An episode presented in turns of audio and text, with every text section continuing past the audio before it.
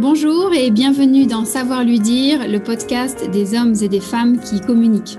Parce que cette crise du coronavirus nous a assoiffés de relations humaines, de contacts, de mouvements, de déplacements en tout genre, des autres, buvons ensemble les paroles de ceux qui ont soif et envie d'aller de l'avant. Soif, c'est la troisième édition de Savoir lui dire le podcast. Pour ce nouvel épisode de la série, je reçois aujourd'hui Jacques-Christophe Midet. Bonjour Jacques-Christophe. Bonjour Émilie. Alors Jacques-Christophe, vous euh, vous dirigez la société RH Adéquacy, qui est spécialisée en recrutement et en conseil en management. Alors je dois préciser que vous avez exercé de nombreux postes à responsabilité euh, dans le secteur automobile, plus de 20 ans passés à exercer des fonctions exécutives en management. Vous avez dirigé plusieurs filiales, notamment dans le groupe PSA, et donc ça fait à peu près une douzaine d'années que vous êtes euh, davantage concentré sur le conseil le recrutement. Alors, vous faites du recrutement uniquement par approche directe. Ça veut dire quoi? C'est ça, Émilie. Alors, en fait, l'approche directe identifiante, c'est un plus joli mot, même s'il est compliqué, que celui de chasseur de tête. Parce que chasseur de tête, c'est quand même pas extraordinairement positif. L'approche directe identifiante, c'est vraiment ça. C'est une fois qu'on a un brief pour un poste déterminé chez un employeur, on va vraiment aller chercher, cibler les entreprises d'abord et avant tout dans lesquelles on va pouvoir trouver ces pépites. D'accord. Donc, on ne va pas sur des réseaux sociaux essayer de savoir qui est en recherche, pas en recherche, etc. On va potentiellement y aller, mais après, pour vérifier un certain nombre de choses. Mais d'abord et avant tout, on va chercher l'endroit où il peut y avoir la personne qui va être la bonne personne au bon endroit. Euh, ça prend plus de temps, mais c'est peut-être plus efficace du coup. Absolument. Alors, Jacques-Christophe, ma première question, elle est directe. Euh, de quoi avez-vous soif aujourd'hui? Écoutez, dans, le contexte actuel, j'ai envie de dire, euh, et c'est pas vraiment euh, léger, j'ai envie de sourire. Euh, mm. Et de sourire à la fois, de sourire moi-même et de sourire au pluriel. Donc, de voir des sourires. Alors, une fois qu'on enlève l'anecdote de on est tous avec des masques quand on se promène, quand on va quelque part, etc., et qui nous prive quand même de ces sourires, et sourire, c'est quand même aussi une forme d'ode à la vie. le sourire, c'est aussi pour moi, au-delà de ça, la représentation de ce qu'est la joie, et d'une certaine manière l'optimisme. Parce que quand on ne sourit plus, c'est qu'on est un peu dans un mood qui est un mood assez négatif. On est un peu dans le gris, on est un peu dans le noir, on n'est pas dans le bleu d'une certaine manière. Et en fait, c'est ce qui manque fondamentalement aujourd'hui. On est dans des discours depuis maintenant plusieurs mois qui sont terriblement anxiogènes, mm. où la peur a, vraiment pris le dessus sur tout. Mm. Euh, les, ménages sont quand même tout à fait confrontés à des crises d'angoisse sur ce qui va se passer. Enfin, je veux dire, c'est mhm. tout à fait, tout à fait négatif. Il y a beaucoup plus de gens qui sont globalement, euh, on va dire, pessimistes qu'optimistes. Hein. Euh, on le sait. Et tout ça, c'est, ça fait partie d'un, cercle vicieux terrible. Hein. C'est mm. qu'on n'a pas confiance, on n'est pas très optimiste, on ne consomme plus, on épargne, on bloque la machine économique, les chefs d'entreprise n'investissent pas, ils ne créent pas d'emploi. Mm. Donc, on a raison de dire que c'est une crise, etc. etc. Mm. Tous ces paradigmes qu'on connaît par cœur, mais qu'on est en train de vivre complètement là aujourd'hui. Euh, et, moi, je, voilà, j'ai soif de, retrouver cet optimisme. J'ai soif mm. que les plans de relance servent à quelque chose. Mais si on rétablit pas le sourire, on aura du mal à faire reconsommer les gens. Mm. Mm. Donc, soif de sourire. Pourvu que oui, qu'on puisse bientôt aussi voir les sourires, comme vous le disiez, les masques nous privent d'une partie du visage euh, et donc des émotions des autres. Alors j'ai vu il n'y a pas très longtemps qu'il y avait une société qui fabriquait des masques où on voit en fait euh, un sourire qui apparaît. Euh, bah, je pense que ce serait déjà pas mal si on les généralisait, si au lieu d'avoir des masques chirurgicaux qui ressemblent à rien, qui font de nous espèces de bêtes de laboratoire. On en mm. avait peut-être tout ça. Voilà, ça pourrait être une bonne idée pour remplacer ça. Ça redonnerait peut-être un sourire sous le masque euh, si on le voyait comme ça de manière artificielle à l'extérieur. tout à fait. Je dis ça, je dis rien. Alors, Jacques-Christophe Midet, vous côtoyez de nombreux dirigeants ou de DRH euh, dans votre métier, donc certains qui sont à la tête d'entreprises aujourd'hui en difficulté, évidemment, euh, secoués par cette crise sanitaire que nous traversons. Alors, je pense bien sûr au secteur de l'automobile que vous connaissez bien, mais pas uniquement, puisque vous côtoyez euh, tout type d'entreprises. Pour ces industries qui trinquent en ce moment, quelle est votre perception du marché du travail? Alors, j'ai envie de dire à la fois pour euh, finalement ceux qui cherchent un job dans des univers qui, qui, vont mal, ou et de l'autre côté pour les responsables RH qui sont à la tête de ces entreprises. comment, quelle perception vous avez de ce marché du travail aujourd'hui? Alors, d'abord, je me garderais bien de toute espèce de prévisionnisme, euh, quel qu'il soit, parce qu'on s'aperçoit que les meilleurs prévisionnistes sont ceux qui vous disent ce qui va se passer une fois que c'est fait. Oui. Euh, donc ça, c'est quand même un premier point. Hmm. Si on est un petit peu optimiste sans être totalement déraisonnable ou, euh, ou naïf, on s'aperçoit qu'à chaque fois, et on a connu hein, depuis 1990 un nombre de schismes tout à fait considérable dans notre monde. Hein. ça a commencé par l'invasion du Koweït par l'Irak, qui a tout arrêté. Euh, il n'y a pas très longtemps, c'est pris 2008 encore, qui était quand même pas mal non plus. Mhm. Euh, enfin, pour l'Europe, le Brexit, ça a quand même été aussi un choc terrible, etc. etc. On s'aperçoit encore une fois, en étant raisonnablement optimiste, sans être naïf, qu'à chaque fois, bon, il y a un creux, il y a une grosse vague, on descend assez profond dans la piscine et puis on remonte. Alors, on mhm. remonte plus ou moins vite, il y a des courbes en W, des courbes en V, des courbes en machin, enfin bref, peu importe, mais on remonte. Donc, premier élément, à tous ceux qui sont impactés directement. Euh, j'ai envie de dire que euh, voilà, ça peut revenir et ça, et ça reviendra qu'à un moment donné, on en a connu d'autres, quoi, en quelque sorte. Oui. À un moment donné, on trinque, on est mouillé fortement, euh, certains au-delà d'être mouillé. Ça, c'est dramatique parce que mm. c'est vraiment effectivement quelque chose qu'il faut éviter, mais ça repart. Aujourd'hui, je pense qu'on est quand même aussi à un tournant, c'est que dans cette crise, on, a on voit apparaître en fait des vraies modifications Mhm. d'attitude et de comportement. Euh, et je pense qu'il y a des secteurs qui vont être impactés assez durablement. Euh, mhm. euh, le secteur de l'aérien est un secteur, je ne parle pas forcément de l'aéronautique, mais de l'aérien, qui est impacté assez terriblement. Le tourisme, sans doute, les notions événementielles aussi, parce qu'il y a des gens qui s'aperçoivent mhm. que sous la contrainte d'aujourd'hui, ils peuvent faire différemment. Et qui découvrent qu'on peut faire différemment et qui, en découvrant ça, se disent euh, ben, c'est peut-être pas plus mal pour mon compte d'exploitation par rapport à un certain nombre de choses, etc. etc. Mm. On découvre que le télétravail peut être un petit peu plus généralisé qu'il l'a été jusqu'à maintenant mm. et que ça fait beaucoup de bien à un certain nombre de gens, mais il faut faire attention parce que tout le monde n'y est pas adapté, tout le monde n'est pas fait pour ça, tout le monde ne supporte pas de la même manière, mais ça va quand même modifier, euh, ça va modifier grandement les capacités en bureau, en management, la façon de s'organiser. Oui, il y, a un grand nombre de, nouvelles euh, modalités de travail et, d'organisation du travail qui vont, qui vont engendrer parfois des innovations.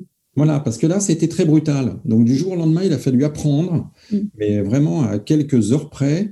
Euh, moi, je me rappellerai toujours, mon cas personnel, je me suis retrouvé Lundi, 10, lundi 16 mars, j'écoute le président de la République qui dit que demain matin à midi, euh, le lendemain matin à midi, tout s'arrête et qu'il faut rentrer chez nous et surtout plus bouger. Mm. Je, quitte les équipes pour fermer les bureaux. Euh, je me retrouve dans un train, eux dans leur voiture. Je rentre chez moi et je m'aperçois qu'effectivement, à Paris, c'est mm. bah, il ne se passe plus rien. Il n'y a plus personne. Voilà. Donc, vous êtes confronté du jour au lendemain, à quelques heures près, à une mm. situation qui est une forme d'apocalypse, un météorite qui est tombé sur la Terre. Donc là, c'est allé très très vite. Mm. Donc voilà, globalement, pour répondre encore une fois à cette question, sur les gens, sachant faire le dos rond, amortir un peu ça, euh, voilà, être prudent, mais on a souvent vu des rebonds et ça repartait, et au bout d'un mm. moment, sachant ça. Alors c'est vrai qu'il y, a de la casse, il y a des gens qui restent un mm. peu au bord de la route, c'est toujours le cas, mais ceux qui sont les plus agiles, ceux qui sont les plus prêts à être curieux, à les découvrir, à sortir un petit peu de leur schéma, j'ai tendance à dire qu'il faut y croire. Il faut y croire. Alors, mais vous, vous qui justement côtoyez à la fois ceux qui cherchent un job et ceux qui euh, habituellement recrutent, euh, quel est votre rôle à leur côté dans ces moments-là? Est-ce que vous recevez euh, plus de CV que d'habitude, puisque vous avez aussi des candidats qui vous envoient leur CV, même si vous faites plutôt de l'approche directe? Généralement, c'est vous qui allez les chercher, mais vous recevez aussi les. Alors oui, on en reçoit. Alors, on n'en reçoit pas forcément plus maintenant, là, au moment où on parle aujourd'hui, effectivement, 12 octobre, que nous n'en recevions il y a 7-8 euh, mois. Les postes qui sont concernés par tout ça ne sont pas forcément les postes où spontanément on envoie un CV. Ça, c'est le premier point. Bon, il y a encore beaucoup de gens qui, dans ces périodes-là, se disent il faut surtout pas bouger. Ça, c'est aussi un autre point. Oui, qui restent accrochés à leur job actuel. Accrochés à leur job actuel en disant là, c'est sûrement pas le moment d'aller faire du zèle. Pour répondre un peu à votre question sur les chefs d'entreprise et les DRH, pour les DRH, c'est tout à fait dramatique ces situations-là parce qu'en fait, ils gèrent éventuellement plus de plans sociaux, ils gèrent des systèmes de chômage partiel, technique, etc. Et les DRH, la plupart du temps, sont venus à ces métiers parce qu'ils aimaient les ressources humaines, qu'ils aimaient l'humain et qu'ils font juste le job qui est le job le pire qu'on puisse imaginer. C'est l'inverse de, l'inverse de ce qu'il faut faire. Alors ils sont très heureux quand il faut faire de la formation, quand il faut faire euh, de l'adaptation euh, des gens, quand il faut donner, on va dire, par des ressources, les moyens à d'autres personnes d'évoluer dans un contexte de métier. Mais là, pour le coup, ils sont quand même pas forcément très heureux. Ils préféreraient embaucher. Les chefs d'entreprise, il y a de tout. Alors globalement, un chef d'entreprise est quelqu'un qui est plus, alors on va dire, optimiste que les autres, parfois plus inconscient que les autres. C'est pour ça qu'il est chef d'entreprise. Euh, c'est que lui, la notion, la notion du risque n'est pas la même. J'aime beaucoup cette phrase qui dit, en, les Français disent prendre un risque et quand vous le traduisez en anglais, vous dites take a chance. Mm, tout à fait. C'est très intéressant. Mm. Et en fait, les chefs d'entreprise sont généralement des gens qui take a chance plutôt que prendre un risque. Mm. Donc c'est sûrement, c'est par là que ça, reviendra. C'est en ce sens que mm. toutes les politiques qui visent en fait à aider les chefs d'entreprise à regagner de la confiance, à, pouvoir investir à, des conditions extrêmement avantageuses. Je pense que beaucoup de choses ont été faites sans, sans jugement de valeur politique de ma part. Je pense qu'on est un pays avec l'Allemagne où, euh, on va dire, les gens qui nous gouvernent ont assez bien compris qu'il fallait surtout pas tuer mm. ce qui est la source de l'emploi, que sont les PME, PMI, ETI toutes ces entreprises qui créent des emplois. Mm. On peut pas, euh, pendant le confinement, il y a eu 80% des Français ont été fonctionnaires, ils étaient payés par l'État. Donc finalement, quand les grandes entreprises qui, parfois sont en difficulté aujourd'hui, pour qu'elles puissent continuer à se projeter avec une, politique RH qui quand même euh, tient la route, pour qu'elles puissent, malgré les indicateurs qui sont dans le rouge, pour qu'elles puissent continuer à avancer, euh, vous dites que ce qui va faire la différence, c'est cette capacité du dirigeant à, à accepter le risque et à, avancer avec ça, en fait. C'est ça, Émilie. En sachant que, on le voit bien hein, de manière euh, vraiment statistique et, historique, ceux qui sont là-dedans sont les chefs d'entreprise PME, PMI, ETI, mm. beaucoup plus que les grands groupes. Quand vous regardez effectivement l'évolution des grands groupes, cotés ou non cotés, mais l'évolution des grands groupes, vous avez une décroissance manifeste et avérée de, du nombre de collaborateurs mm-hmm. euh, de manière systématique. Et on voit bien, ce ont été les ils ont été les premiers à tendre la main pendant le, début de la crise, hein, du confinement, à dire voilà, aidez-nous, aidez-nous, plus que les petites et moyennes entreprises qui ont l'habitude de se débrouiller par eux-mêmes, en fait. Donc, ils ont été, enfin, j'en fais partie, très heureux de voir qu'on bah, on pouvait décaler un peu le paiement des charges, on pouvait décaler un peu les IS quand il y avait des IS, on pouvait décaler les échéanciers de prêts quand il y avait des échéanciers de prêts à faire. Mais, mais ce sont les chefs d'entreprise, en fait, PME, PMI, ETI, qui relanceront Mm. en fait, la machine à embaucher, parce que c'est eux qui ont toujours été une machine à embaucher. Oui. Oui, malgré tout, en, faisant le dos rond, ça veut dire en acceptant de perdre, perdre beaucoup d'argent, licencier un peu au passage. Enfin, il y a aussi tout ça. Il faut ah, aussi, de ne pas en gagner autant. Mm. Euh, voilà, hein, ça, ça, arrive. Il y a quand même beaucoup de chefs d'entreprise PME, PMI qui ne se payent pas certains mois. Hein. Moi, j'ai mm. jamais vu des patrons du CAC 40 ne pas se payer un, mois, ça c'est sûr. Donc voilà, c'est toutes des petites choses. Encore une fois, c'est pas un jugement de valeur par rapport à à ces gens-là, mais c'est une réalité. En mm. Allemagne, il y a 4 millions de PME, PME enfin d'entreprises. Il y a 4 mm. millions d'entreprises. Nous, en France, on en a 2 millions, alors qu'ils mm. sont 84 millions quand nous, on est 65 millions. Donc, euh, et c'est comme par hasard un pays qui va mieux, qui profite mieux aujourd'hui, parce que parce que c'est là, vous n'avez pas le choix. Quand vous avez mis tous vos biens, tous vos biens, tous vos bénéfices que vous avez euh, voilà, réinvestis dans des entreprises, vous n'avez aucun choix. Vous avez juste le choix que Une forme de résilience qui est obligatoire. Quoi. Ils sont... Voilà. Vous n'avez pas le choix. Mm. Vous n'avez pas le choix. Alors, dans un... un peu différent des décisionnaires, encore une fois, quel que soit l'immense respect que j'ai pour eux et leur grande valeur des décisionnaires salariés. Mm. Oui, tout à fait. Et alors, si on se projette dans, dans, dans, les grands groupes, dans les grandes industries, est-ce que là, euh, la façon de, de parler de ce qui est en train de se passer, en interne en particulier, euh, peut faire la différence pour, euh, pour passer cette période. J'imagine que ça, c'est aussi quelque chose euh, auquel vous avez été familier quand vous, avez travaillé pendant toutes ces années dans le secteur automobile et sûrement que vous côtoyez encore aujourd'hui. Comment communiquer auprès des, des, équipes quand on est en train de licencier, quand on gèle les embauches moi, je pense qu'on est, on est rentré dans, un, dans une situation où les, les deux mots en fait, qui, euh, qu'on a au-dessus de nos têtes en permanence et auxquels nous sommes confrontés de manière permanente, tous autant que nous sommes, c'est incertitude, imprévisibilité. Mm-hmm. Voilà, ça, c'est quelque chose qui est absolument fondamental. C'est devenu une norme. C'est-à-dire que la certitude aujourd'hui, c'est qu'on vit dans un monde d'incertitude. Mm. Euh, si on peut dire effectivement cette chose-là de cette manière-là. Oui. Dans un moment comme ça, il me semble, enfin, moi j'anime des conférences sur le management, j'en fais longtemps. Si je suis venu à ce métier-là il y a une douzaine d'années, c'est parce que j'ai aimé manager, que j'aimais effectivement les organisations, les rapports humains dans les organisations. Il y a une chose qui m'est toujours apparue évidente, c'est que dans des moments comme ça, il faut surtout, surtout être transparent. Mm. Parce que de toute façon, on vit dans un monde terriblement informé les gens sont tous informés autant les uns que les autres, d'ailleurs pas toujours très bien. Hein. Il y a à la fois des nouvelles qui sont vraies, des informations qui sont avérées, d'autres qui sont fausses. Mais il n'empêche que tout le monde est informé, donc ça sert à rien d'essayer de cacher les réalités. Rien. Ça n'a rien d'être un chef d'entreprise et d'arriver le matin en disant attendez, euh, la pandémie, c'est que des bêtises, etc. Non, on peut croire que c'est grave ou pas grave, on peut avoir une opinion par rapport à ça. Ce qui est vrai, c'est que ça a une influence terrible, effectivement, sur notre mode et sur notre économie, sur notre mode de fonctionnement des uns et des rapports des uns aux autres, professionnels ou personnels.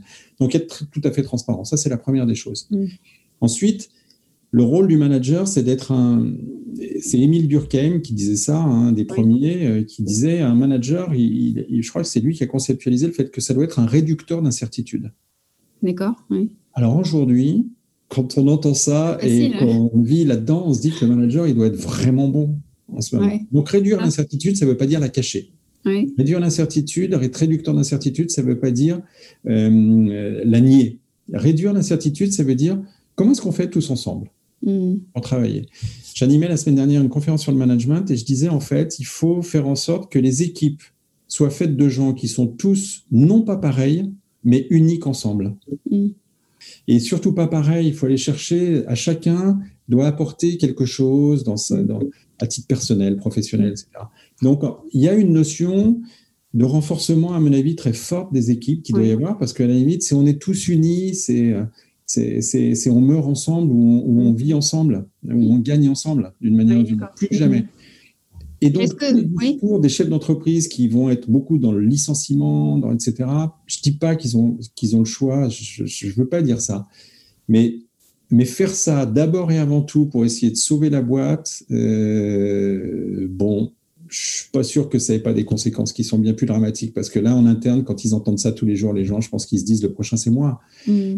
Dans une politique d'un chef d'entreprise PME, PMI, ETI qui dit allez, on essaye tous ensemble moi, je disais à mes collaborateurs, raisonnablement, il faudrait peut-être que on se passe d'une personne mm. aujourd'hui, parce qu'on a moins d'activités. Donc, tout simplement, donc, si on, justifie des personnes par rapport aux activités, on va dire ça. Mm. Je ne veux pas le faire, mm. parce que c'est un mauvais signal à envoyer. D'accord. Et donc, je pense qu'un jour, on me le rendra. Voilà. Donc aujourd'hui, au lieu d'être, euh, bah, on est tout juste à l'équilibre, voire on perd un tout petit peu, tout juste à l'équilibre. Bah, tant qu'on est là, on va essayer de tous ensemble là. Oui, d'accord. Donc ça veut dire que réduire l'incertitude, c'est finalement aussi une forme de pragmatisme, d'adaptabilité. Euh...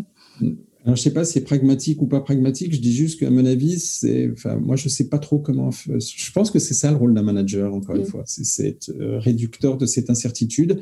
C'est montrer qu'il a bien conscience du sujet. Mm.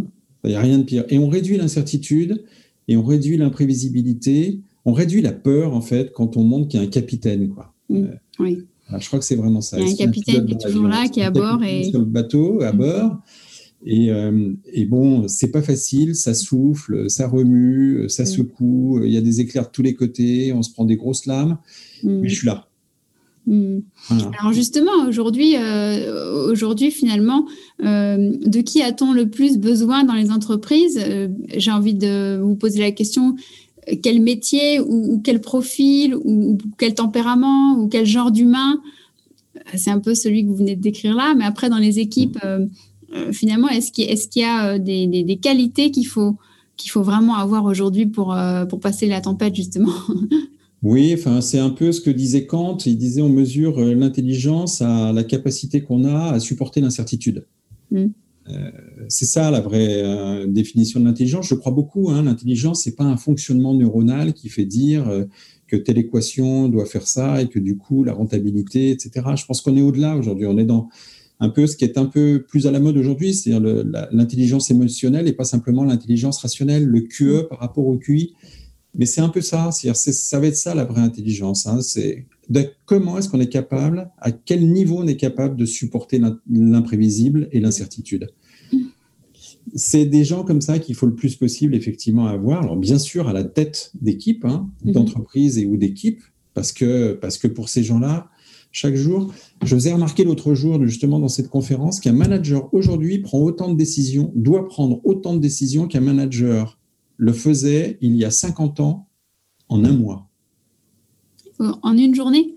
En une journée. Donc ça, ça a été mmh. développé par euh, des universités américaines qui sont très friandes de ce genre d'études et qui mm. généralement le font de manière très factuelle. Ça illustre bien effectivement l'accélération du, monde, euh, des technos qui nous dépassent totalement, qui sont nouvelles chaque jour. Et... Absolument. Et ça, c'était pas forcément euh, pendant le Covid, hein, c'était avant. Mm.